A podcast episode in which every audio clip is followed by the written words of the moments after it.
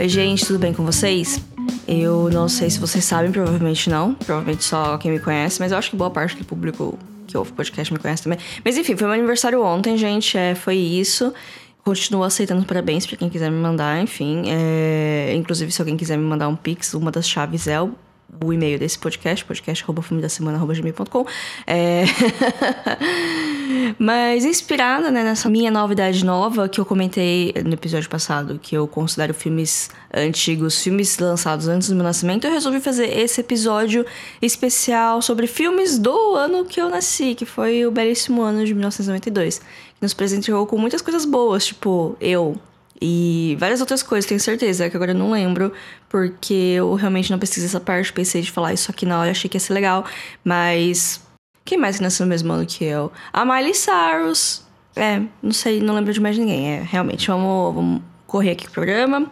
Ah, eu fiz uma seleção de alguns filmes que eu assisti e tal. Resolvi falar de três filmes hoje. Esse formato de, né, dar dica de três filmes dentro de um tema, eu acho que funciona bacana. Então, vamos começar pelo primeiro filme de hoje, que é A Morte Lhe Cai Bem, que é uma comédia dirigida pelo Robert Zemeckis com Mary Streep, Goldie Hawn e Bruce Willis. Eu confesso que a primeira vez que eu assisti esse filme, ele não me ganhou. Na verdade, assim, eu assisti metade, aí eu parei porque eu tava com sono. Aí eu fiquei, nossa, esse filme, será que vale a pena? Aí, algumas semanas depois, eu peguei para rever ele desde o começo. E realmente, ele vale a pena, gente. É só assim. Colocar a Cabeça, que é um filme um pouco mais antigo, mas no final ele começa como uma coisa, mas na metade ele subverte o que ele queria fazer desde o começo, porque é uma grande sátira, uma comédia e tal. Qual é o elemento que me incomodou? A competitividade feminina por causa de homem, né? Coisa que sempre me incomoda. Qual é a história do filme? É, a Goldie Hawn é casada com o Bruce Willis, e até aí tudo bem. Até que ele conhece a personagem da Meryl Streep. Na verdade, não sei se ele conhece ou se ela já era amiga da Goldie Hawn. Eu não lembro direito como que foi feita essa conexão. Mas ele começa a se interessar pela Meryl Streep porque ela é uma atriz, eu acho que ela é mais glamurosa. Eu não acho que tenha diferença de idade, que eu acho que as duas devem ter idade semelhante, mas enfim, rola essa treta aí do Bruce Willis querer largar a Goldie Hawn pra ficar com a Meryl Streep. E aí a Goldie Hawn fica meio irritada e jura vingança da Meryl Streep, por causa de, por roubar o homem dela. E em certo momento do filme, ele dá um pé na bunda da Meryl Streep também para ficar com outra pessoa e as duas meio que se unem pra destruir ele. O que eu acho ótimo, porque assim, o que começa como uma rivalidade feminina termina com mulheres querendo vingança, que é um gênero que eu gosto muito. E esse filme, ele tem uma pitadinha de sobrenatural, porque na verdade é uma pitadinha fantástica. Porque que tem todo aquele rolê da mulher que tá na meia idade, tá querendo ser jovem, né? Porque as duas atrizes, elas devem estar tá aí, sei lá, com uns 40 e pouco, quase 50. E elas querem ser jovens de novo, então elas acabam meio que fazendo um pacto com o diabo por causa disso. É, pois é, tem isso. Né? E tem toda aquela cena icônica do pôster que a Meryl Streep vira a cabeça no ângulo inteiro, a Goldie Hawn tem um buraco na barriga dela. É, tem todas essas tretas que elas se tornam meio que jovens para sempre, mas isso tem um custo que elas, elas viram uns bonecos de cera meio bizarro, sabe? É, é um filme muito legal, é muito divertido, assim. Você tem que colocar a cabeça e curtir esse começo que eu acho que ele não é tão interessante assim. Mas assim, do, do segundo ato pra frente o filme fica muito bom e vale a pena e eu recomendo muito. É, os efeitos especiais desse filme são muito bons. Assim, é claro que eles envelheceram, o filme tem quase 30 anos. Mas eles foram feitos pela Industrial Light and Magic, que é a, a companhia lá do, da Lucasfilm, né? Que faz as coisas de Star Wars e faz Quase tudo de revolucionário de efeitos especiais nos últimos anos é deles também. O filme, ele tá no Telecine Play, assim como outro que eu vou falar aqui no programa de hoje, assim, isso não é uma publi, mas poderia ser. E realmente, filmes assim, de 15 anos para trás, é um pouco mais difícil de encontrar nos streamers mais populares mesmo. Então a gente acaba indo pro Telecine ou pra outros, né? Mas enfim, gente, A Morte Lhe Cai Bem é um bom filme. Próxima indicação de hoje, um conto de Natal dos Muppets. É, pois é, chegou o momento que eu vou falar de filme dos Muppets aqui. Eu devo ter citado em alguns outros episódios que eu sou muito fã dos Muppets. E o Conto de Natal nem é o meu filme favorito, assim. Se me perguntarem qual que é o filme dos Muppets favoritos meus, eu provavelmente vou falar que é o de 2011, que é o Revival dos Muppets, porque foi aí que eu realmente fui introduzida a eles. Tipo, eu já conhecia eles, claro que eu já conhecia, eles são icônicos. Mas eu nunca tinha visto muitas coisas com eles. Aí esse filme foi meio que uma porta de entrada para mim, e desde então tudo que tem de Muppets eu consumo porque eu gosto muito, e eu amo a trilogia inicial dos filmes do final dos anos 70 e do começo dos anos 80, que eu acho eles imbatíveis. Assim, é, pessoal que assiste Deadpool hoje e acha revolucionário as piadas metalinguísticas e a quebra da quarta parede, gente, Muppets estava fazendo isso nos anos 70, sabe? E sem ficar fazendo piada de peido. Um conto de Natal dos Muppets, como eu disse, não é um dos meus favoritos, principalmente porque ele não tem um protagonista Muppet, o protagonista é humano aqui, é o Michael Caine. E nesse filme eles vão recontar, né, de uma maneira, assim como muita gente já tentou recontar, a história do conto de Natal do Charles Dickens, né? Em inglês é A Christmas Carol. Para quem não conhece a história do conto de Natal, eu vou dar um resumão assim, né? E não reclamem que tem spoiler dos filmes Muppets, porque é uma história antiga e bastante utilizada nas mídias, então não é 100% desconhecida. A história segue o Scrooge, que ele é um velho, um idoso, que eu não tenho certeza se ele é um banqueiro, se ele é um empresário, se ele é um AJ. Eu sei que ele tem um negócio, né? É na Inglaterra vitoriana, então naquela época, na vitoriana é século XIX, né? O final, a metade final do século XIX. Então, as pessoas tinham muitas profissões ao mesmo tempo sem ter as especificações que a gente tem hoje. Mas enfim, Ebenezer Scrooge é o nome dele inteiro. Ele tem essa empresa e ele gosta muito de dinheiro e ele é ranzinza, ele não tem amigos. Aí ele só tem um funcionário que trabalha lá para ele porque é uma pessoa mais humilde, que precisa daquele emprego e tal. Eu não sei se eles são parentes ou não, não tenho certeza desse detalhe, mas enfim, tem esse funcionário dele. E é Natal e o funcionário quer ficar com a família dele, ele tem uma, um filhinho pequeno e tal, que acho que tá doente, não lembro desse detalhe também. Mas o Scrooge não quer liberar ele pro Natal, porque é um dia menos que ele vai trabalhar, um dia menos que ele vai fazer dinheiro para ele, hahaha, olha como sou mal. Então ele não libera o funcionário dele para folgar no Natal. Com isso, na noite, ele é visitado por três fantasmas, né? um de cada vez, que é o fantasma dos natais passados, que vai mostrar para ele o passado dele, como era a vida dele até então, como ele era feliz, uh, como, como ele era uma criança boazinha e tal. É, até acontecer alguma coisa que meio que mudou ele. Eu não eu lembro se foi. Tem a ver com uma mulher, claro, porque toda história de homem tem a ver com alguma mulher que parte o coração dele ou rejeitou ele, né? Mas, enfim. Tem isso do fantasma dos natais passados. Aí depois vem o fantasma do Natal presente que mostra para ele: olha como sua vida é triste, ninguém gosta de você. Aí ele fica: nossa, é verdade, ninguém gosta de mim e tal, poxa, Bob bad vibes. E daí aparece o, o, fantasma dos natais futuros, que é basicamente a morte. E o futuro é terrível. E aí ele fica: Meu Deus, eu preciso mudar a minha atitude pra, pra ser uma pessoa melhor, para aproveitar o resto dos meus poucos anos que talvez tenha lá pra frente, sei lá. E aí ele resolve mudar. E é essa a história do conto de Natal. É uma história sobre ser uma pessoa melhor e aproveitar melhor a vida e dar folga para os seus funcionários. Essa é a essência da história. Aqui, né, no filme dos Muppets, o, o Scrooge é o Michael Caine e todos os outros personagens são os Muppets.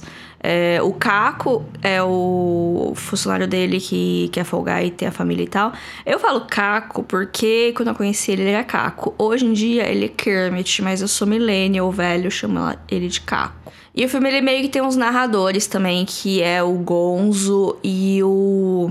Eu não lembro se é o rato ou se é o camarão, porque os dois eles, eles são pequenos estranhos, às vezes eu confundo um ou outro, mas eu acho eles ótimos, porque eles não estão nem aí pra nada, e eu acho isso ótimo. Aliás, é, coisa dos filmes do Muppets é que eles não estão nem aí pra nada, sabe? As coisas elas meio que viram.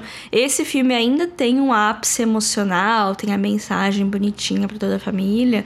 Mas tem os momentos assim que, nossa, é loucura, loucura, loucura. Mas esse filme não é tão caótico quanto o da trilogia original que eu comentei, que é dos final dos anos 70, começo dos anos 80. Esses filmes são, são caos, são caos completo e eu amo eles. Então esse aqui, por não ter tanto caos, por ele ser um pouco mais tradicionalzão, eu não gosto tanto. Justamente por isso, porque eu quero ver os Muppets causando. Porém, né, tem filmes. Eu tô falando que eu não gosto tanto desse filme, mas tem filme dos Muppets que eu gosto menos. Por exemplo, é, Muppets na Ilha do Tesouro, que também o protagonista não é um Muppet, é o Tim Curry, que faz o personagem o Long John Silver. Eu não lembro qual é o nome do antagonista da Ilha do Tesouro, porque faz muito tempo que eu não tenho contato com essa história, por mais que eu tenha visto o filme no começo do ano, eu não lembro direito. E o Kermit Caco é um dos principais, como sempre, né? O Caco sempre tá no protagonismo lá. E esse filme, ele tinha potencial se não tivesse o Jim Curry, sabe? Se fosse todo mundo Muppet, eu acho que ia ser mais legal. E tem também o Muppet do Espaço, que eu acho estranho, porque aí, sim, todo mundo é Muppet, né? Tem os humanos, mas eles são mais coadjuvantes.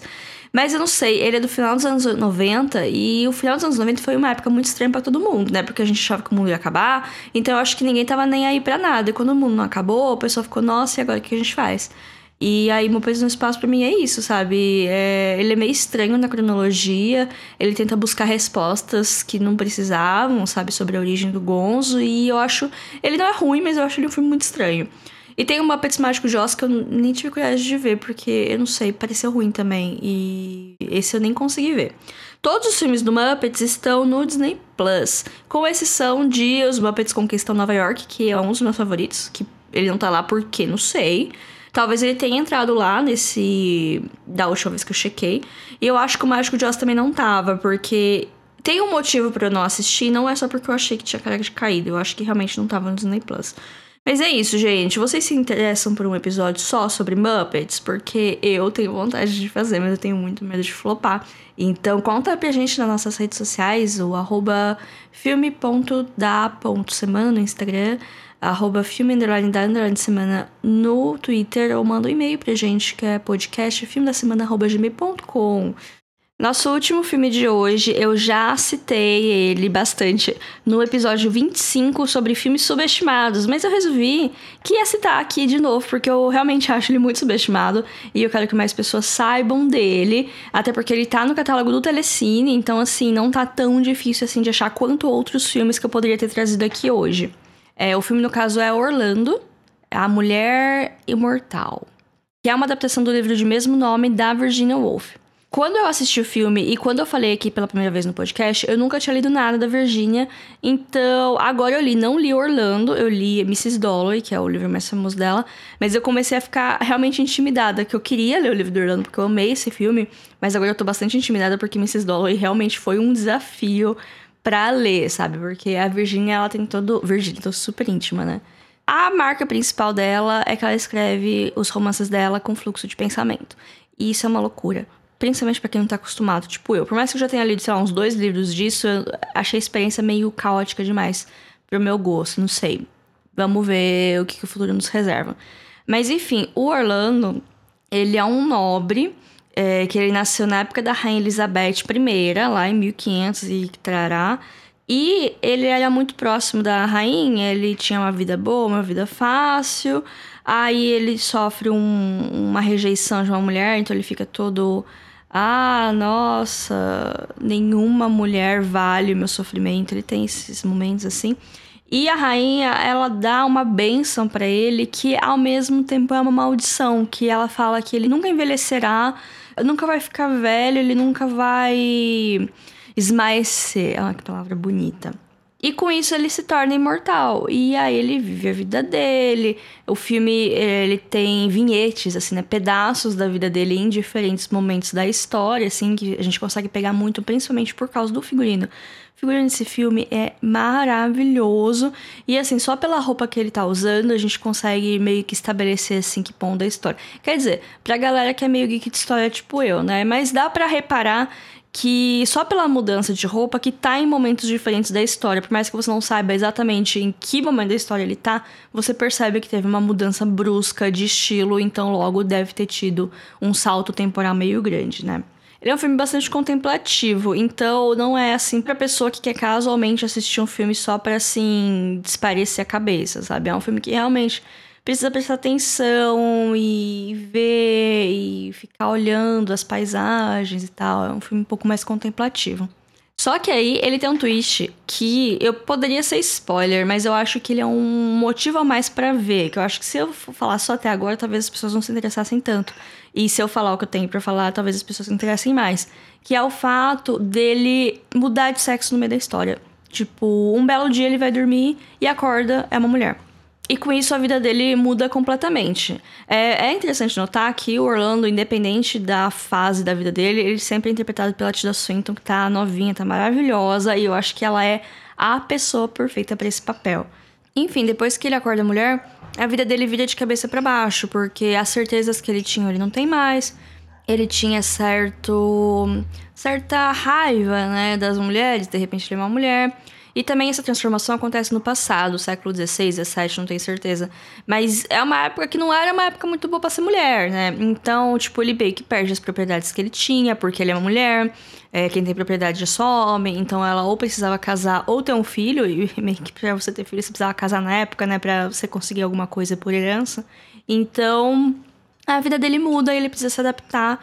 E com isso acontecem várias coisas na vida dela. E é, e é muito bom esse filme, assim.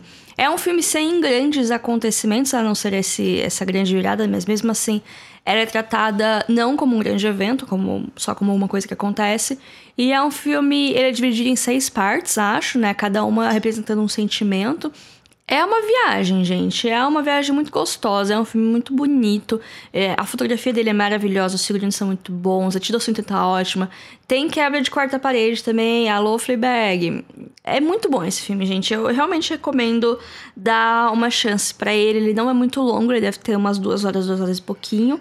É maravilhoso. E tá no Telecine. E, e é isso, gente. E é um filme bastante vanguardista, se a gente parar pra pensar, porque tem muitos assuntos que hoje a gente acha que é novo, que tem gente que fala que é, entre aspas, lacração, e, e já tava, já tinha, já existia. Mas enfim, gente, é, eu acho muito interessante a gente assistir filmes mais antigos com histórias mais diversas e umas loucuras assim. É, outros filmes também de 92 que eu não citei aqui, mas que valem a recomendação são Batman Retorno, ou melhor, Batman. Assim, a história não é muito boa, mas todos os filmes do Batman antigo tem uma história meio caída, né? Mas esse aqui tem a Mulher Gato e o Pinguim. Eu acho que só isso já, já justifica assistir o filme. E a estética dele é maravilhosa. Eu amo a Gotham, expressionismo alemão. Eu acho que de todos os Batmans antigos, esse é o que tem a melhor estética. Porque eu não sou muito fã das cor neon dos outros filmes. Por mais divertido que pareça, eu amo muito mais essa estética gótica exagerada do Batman Retorno. Tem também Cães de Aluguel do Tarantino, que foi um dos primeiros. Acho que foi o primeiro filme que ele dirigiu. Eu assisti faz muito tempo, eu, eu gostei, mas assim, eu tô cada vez tendo menos paciência pra esses filmes ultraviolentos. Então, não sei o que eu acharia se eu revesse hoje. Também temos o Drácula, do Coppola, com Gary Oldman, que eu não sei se ele chama só Drácula ou Drácula de Bram Stoker. Enfim, é o Drácula, gente, que tem o Gary Oldman. Esse filme também tem uma estética maravilhosa. É, é um filme muito bom. É, dizem que é a melhor adaptação da, do livro do Drácula, né? Eu não li o livro do Drácula. Já comentei aqui desse filme um pouco antes. É um filme que vale muito a pena, mas também é um filme lento. Mas vale a pena assistir, principalmente pela estética. É, tem o Aladdin da Disney, que nunca foi a minha animação favorita, mas ela é bem divertida, tem músicas bacanas e é do ano que eu nasci. Porco Rosso, do Ghibli, e também não é meu favorito da Ghibli, mas ele tem seus momentos, é um filme leve, divertido. E outros também que eu não assisti ou não lembro de ter assistido, como Guarda-Costas, Os Imperdoáveis, Instinto Fatal, Malcolm X do Spike Lee, é, Quanto Mais Idiota Melhor, é, ou aquele que a Whoopi Goldberg é uma freira que canta. Muitos filmes, muitos filmes. Então é isso, gente. Espero que tenham gostado do episódio de hoje. Espero que tenha sido divertido. E até semana que vem. Tchau, tchau.